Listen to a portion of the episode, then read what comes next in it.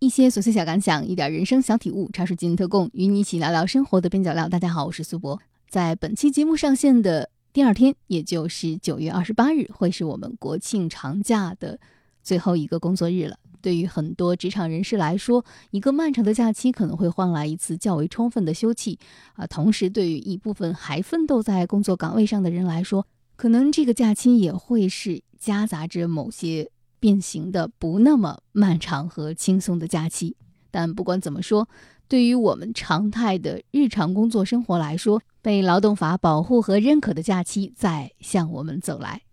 所以，还有什么比在放假之前跟大家聊一聊工作和我们的关系更应景的呢？想聊这个话题，是因为前几天我在看理想的微信公众号上发现了一篇公众号文章。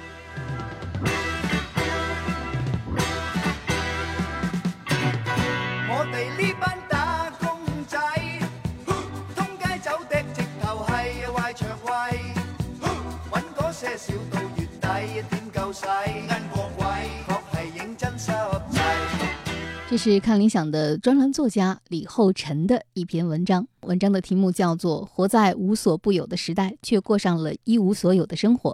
听起来这个标题有点耸动，它的实际内容到底是如何呢？文章中写道：与互联网激烈共存的时期，对各个大型企业的批判早已汗牛充栋，数不清的企业内部的邮件和聊天记录的截图，展示着其内部的压抑和混乱。高强度的加班文化、大小周等破坏双休日的制度，也大规模地向整个社会溢出。困在系统里这样的文章，揭示着对劳工阶层的压抑。大量的普通职工也经历了各种各样的互联网企业的突然死亡，而 AI 也是最近好莱坞罢工的最主要原因之一。从今年下半年开始惨淡的欧美影视市场，可能也会让大家直接体会到互联网带来的阵痛。对于互联网企业形态的批判，已经很难再有新意了。但问题似乎也没有找到缓解的方向，但对个案的深度挖掘还是可以为大家提供很多洞察。有一本新书叫做《吕丹》，对亚马逊在美国的运营状况进行了一种全景式的描写。这本书的中文版封面上写着“吕丹”，下面有一行小标题叫做“无所不有与一无所有”，作者是亚历克·麦吉利斯。这本书的中文译本的宣传语是“无所不有与一无所有”，尖锐地刺破了我们的生活现状。互联网企业的确给很多人的生活带来了无所不有的景象，但实际上，大部分人在面临变动时还是变得一无所有。读完中译本的吕丹，我们可以在其中窥见亚马逊这个巨大的企业对美国方方面面的影响，并从中纵观一种互联网的特征。或许能让我们找到一些新的理解和一些新的应对方式。这本书的第一部分是对超级实体的观察，从劳工的角度，从雇员的角度，从消费者的角度，我们都可以分别看到互联网对大家生活产生的影响。从整体的角度上理解，大家可能会觉得稍微有一点困难，不过这很重要，因为只有从整体上理解企业，才能更好地理解我们与互联网之间的摩擦和痛苦的来源。有一个比喻，大家可能都听说过，也就是一个超级的大型企业，它本身就像是一个国家。我想，这是比喻这个庞大企业的权力、多元化的运营、调动的资源的广泛，以及对社会无远弗届的影响。当然，不过这个比喻还是有一点点粗暴，可能只能让大家有一个模糊的很大的概念，而恰恰是让我们把。大企业与政府放在一起来对比区别，能让我们通过他们的差异，更好地理解互联网企业的特征。当然，这里的政府泛指一个现代政府，并不特指任何的国家。这两者之间的差异，首先就是第一，责任的差异。现代政府基本上是一个福利政府，对其国民承担无限连带的责任。也就是说，任何一个政府都无法因为财政资金的缺乏而将一个人开除国籍，来确保剩下的人可以获得足够的福利。但相反，企业却可以。企业是为作为整体的总利润而服务。显然，政府并不追求这个。这里并不涉及哪一个好，哪一个劣的对比，只是用来对比，说出他们的不同。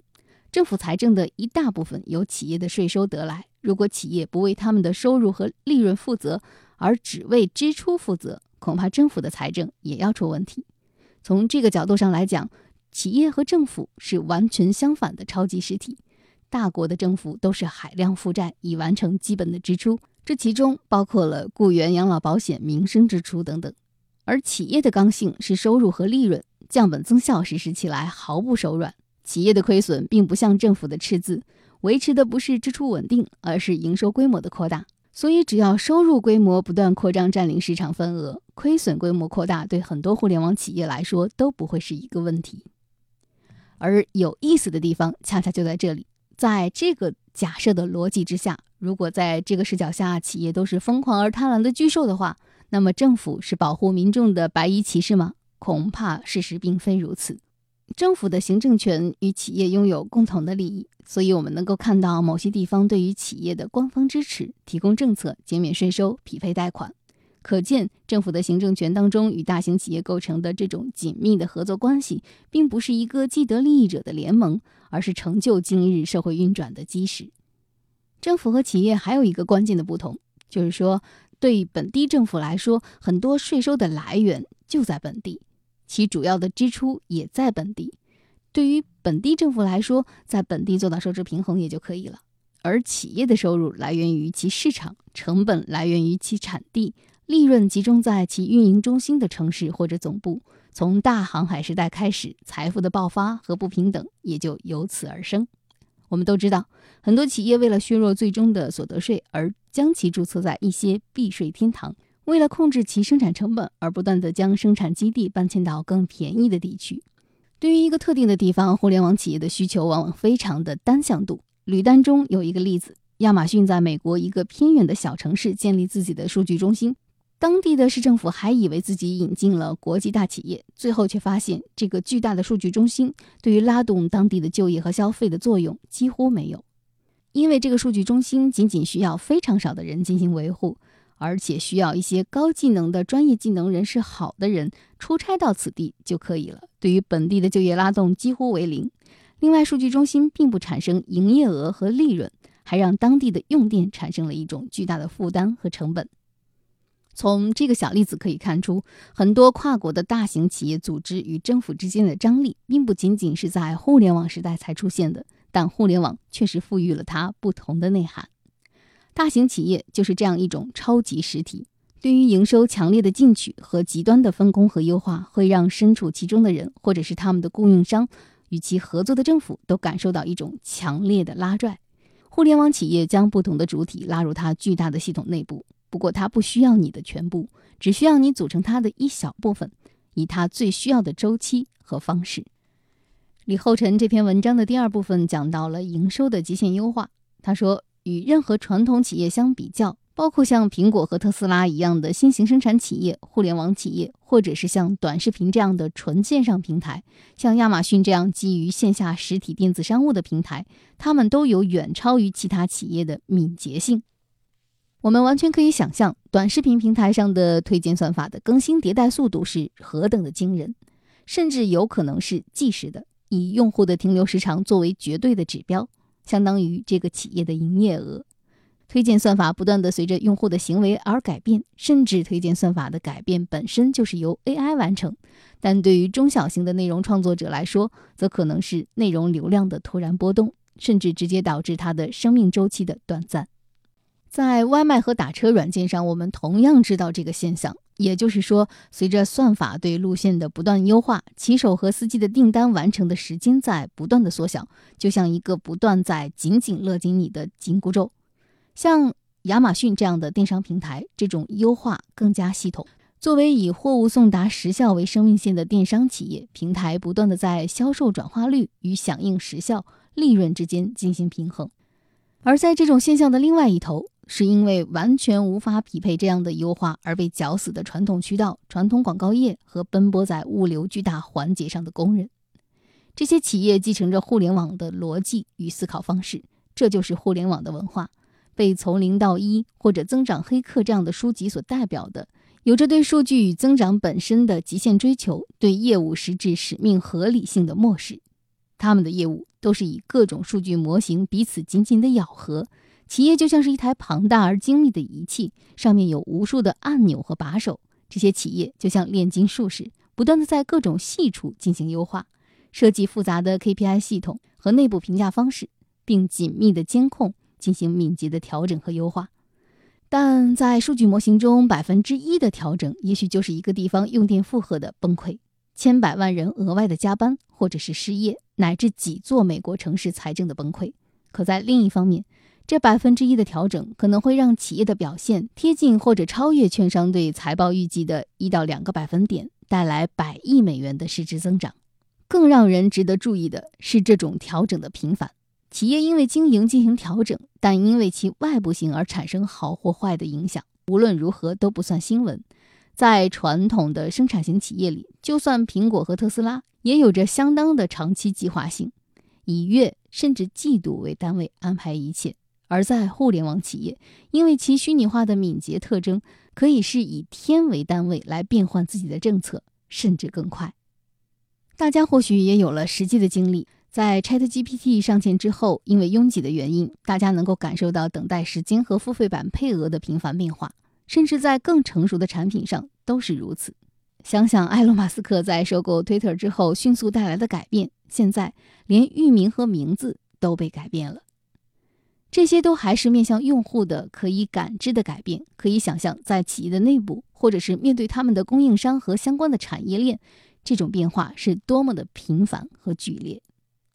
这些企业延续硅谷创业的基因，企业内部的一切都是为了更敏捷和变动而准备的。作为虚拟化的互联网企业，变动对于它的成本也没有什么根本的影响。但对于投入钱买了一部车来运营网约车的司机来说，为了电商贷款备货的企业，或者是给互联网企业提供了土地和税收的政府来说，却是很难跟上这样的变动节奏。这并不是因为贪婪或者诡计。技术的敏捷性具有一种先天的优势，因为互联网技术的变动边际成本很低，因此企业会将这种灵活性逼到极限。反映在他的雇员身上就是加班的时长，反映在供应商身上就是不断提高和变化的要求。在企业内部，敏捷性的提升因为技术而边际效应平缓，但对于个人和其他主体来说，敏捷性的提升却让他们承担着边际成本不断增加，这当然是不公平的。这篇文章的第三部分讲了成本的转移，在互联网企业种种敏捷性变化的背后，这其中有一种成本的转移存在，在合同之外灵活的地方，无法被语言概括进入用户协议和劳动协议的部分。游戏正逐渐变成所谓的服务型游戏，也就是更快速的开发，并在开发后更频繁的更新，实际上是让用户成为测试员和产品经理的角色。App 层出不穷的新功能，用户需要不断的学习和适应系统的规则。员工在不同的分工上有了巨量的工作，不断变换着 KPI 体系。原本追求稳定预期的个人，在被逼迫着适应一种崭新的节奏，并承担着这部分成本。还有另一部分更不容易见到的成本。根据吕丹提供的数据显示，亚马逊在2020年疫情最严重的时候。逆势上涨，并在一到十月份在全球增加了四十二点五万名员工，以处理庞大的订单量。百业调闭的时候，互联网企业风景独好。其实，疫情的三年，互联网企业的市值普遍在高速上涨，呈现出与时代底色不同的气质。这里面当然有一种不公平，不过这又是一种不那么容易直接批判的不公平。因为我们每个人都是这些产品和服务的受益者，因为这些企业才有灵活就业的可能和机会。在支撑就业率方面，互联网企业确实是居功至伟。这是脑体分工的终极形态，或许可以说是层级隔绝的分工。企业的 CEO 要求净利润提高百分之二的目标，对它的成本是脑力和会议；到电商部门要将用户转化率提高百分之五，就要开始产生大量的实际的工作量。如果是到了供应商这一级，可能就是降价所需要的真金白银的成本。如果再下达一级，电商运营人员和物流人员就会立即产生工作量的聚集。可以想象，在中心城市，即便是付出成本，这样的优化是可能的；但离开中心城市，在人力资源、物流资源无法匹配的地方，这些成本的边际性就会更加放大，直到彻底成为不可能，成为被这个体系抛离的废土。当然。这些废土可以乐得清净，但也被排除在了这样的财富分配之外。互联网加速小城镇的衰退是吕丹的重要主题。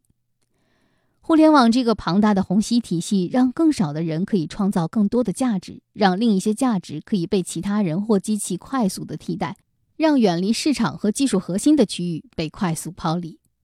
在美国，互联网无疑是在加速贫富差距、城乡差距和让社会分化的更厉害。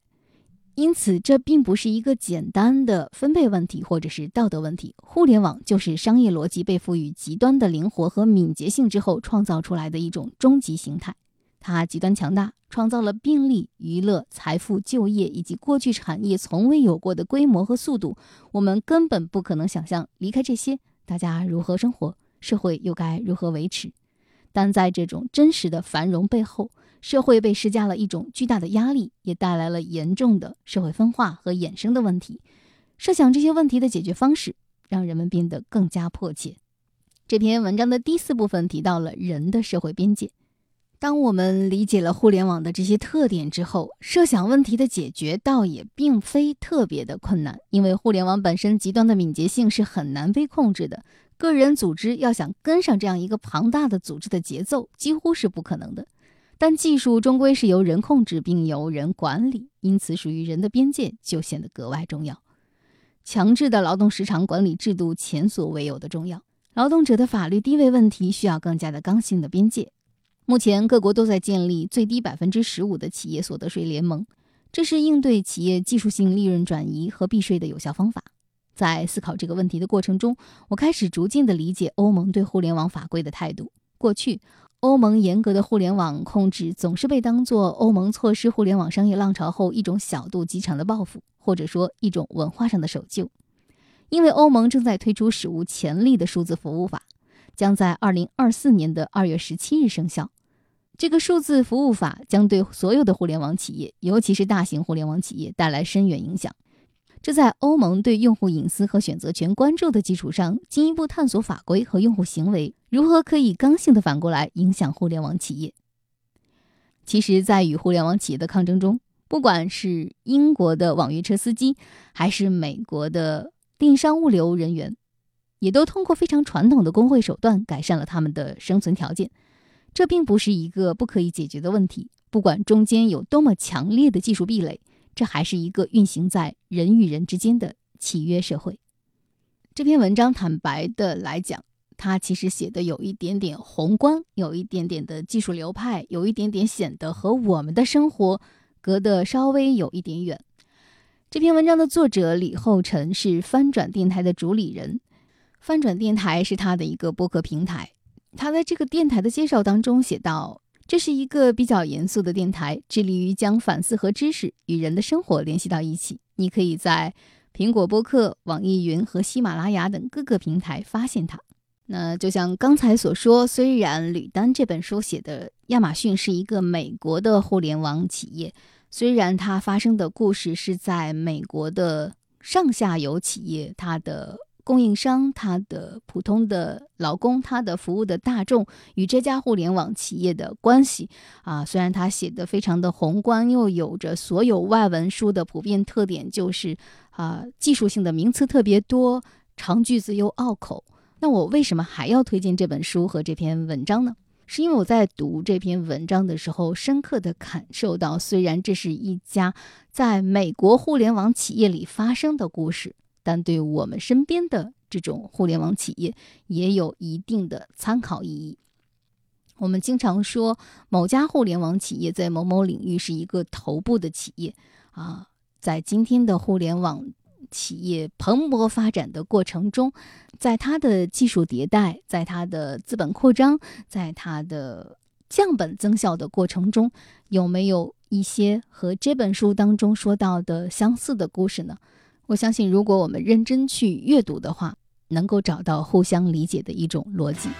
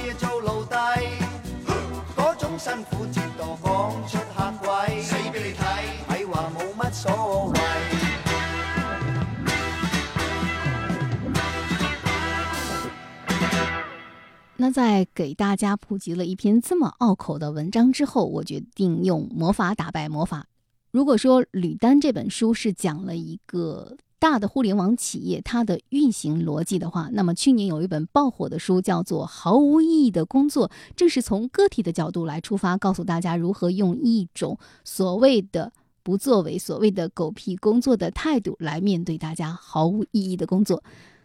这本书由大卫·格雷伯所著。是在豆瓣上获得了七点七的评分，虽然评分不算高，但在去年真的是爆火。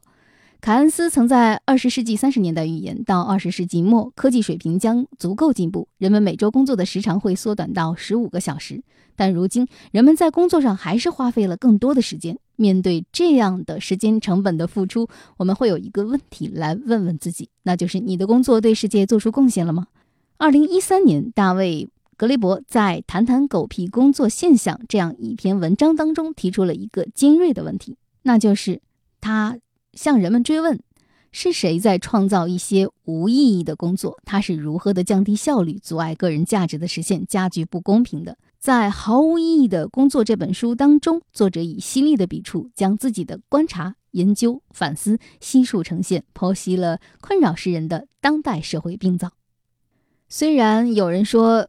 毫无意义的工作这本书把大部分工作都定义为无意义、违反人性，甚至是危害社会的。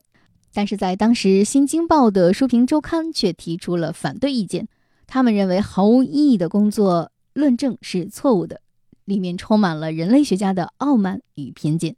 我们来简单的摘要一下当时的《新京报》书评周刊对这本书的一种批判。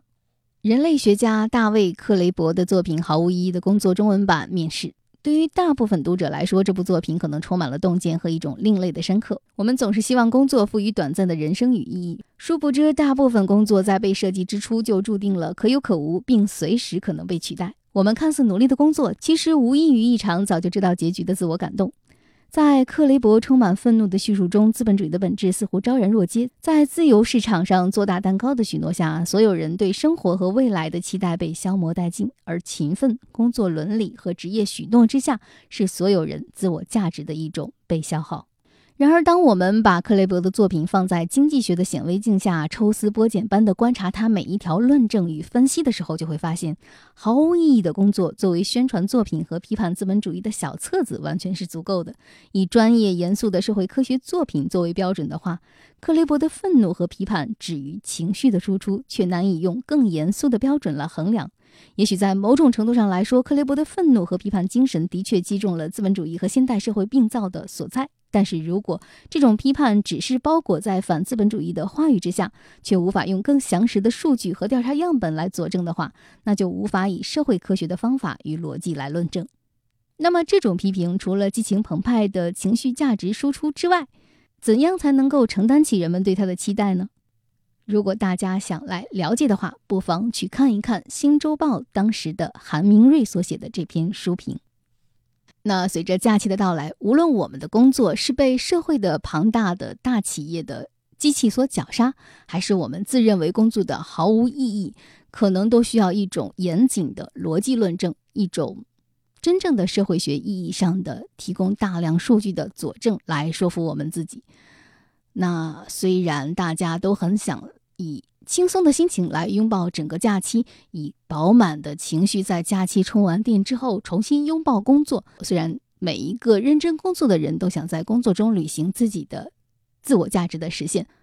但在生活中，我们总还是有遇到挫折的时候、伤心沮丧的时刻。那不妨找几本书，就像今天推荐的《履单和毫无意义的工作》这样的书，来用一种科学的、哲学的方法。重新梳理一下工作对于我们的意义。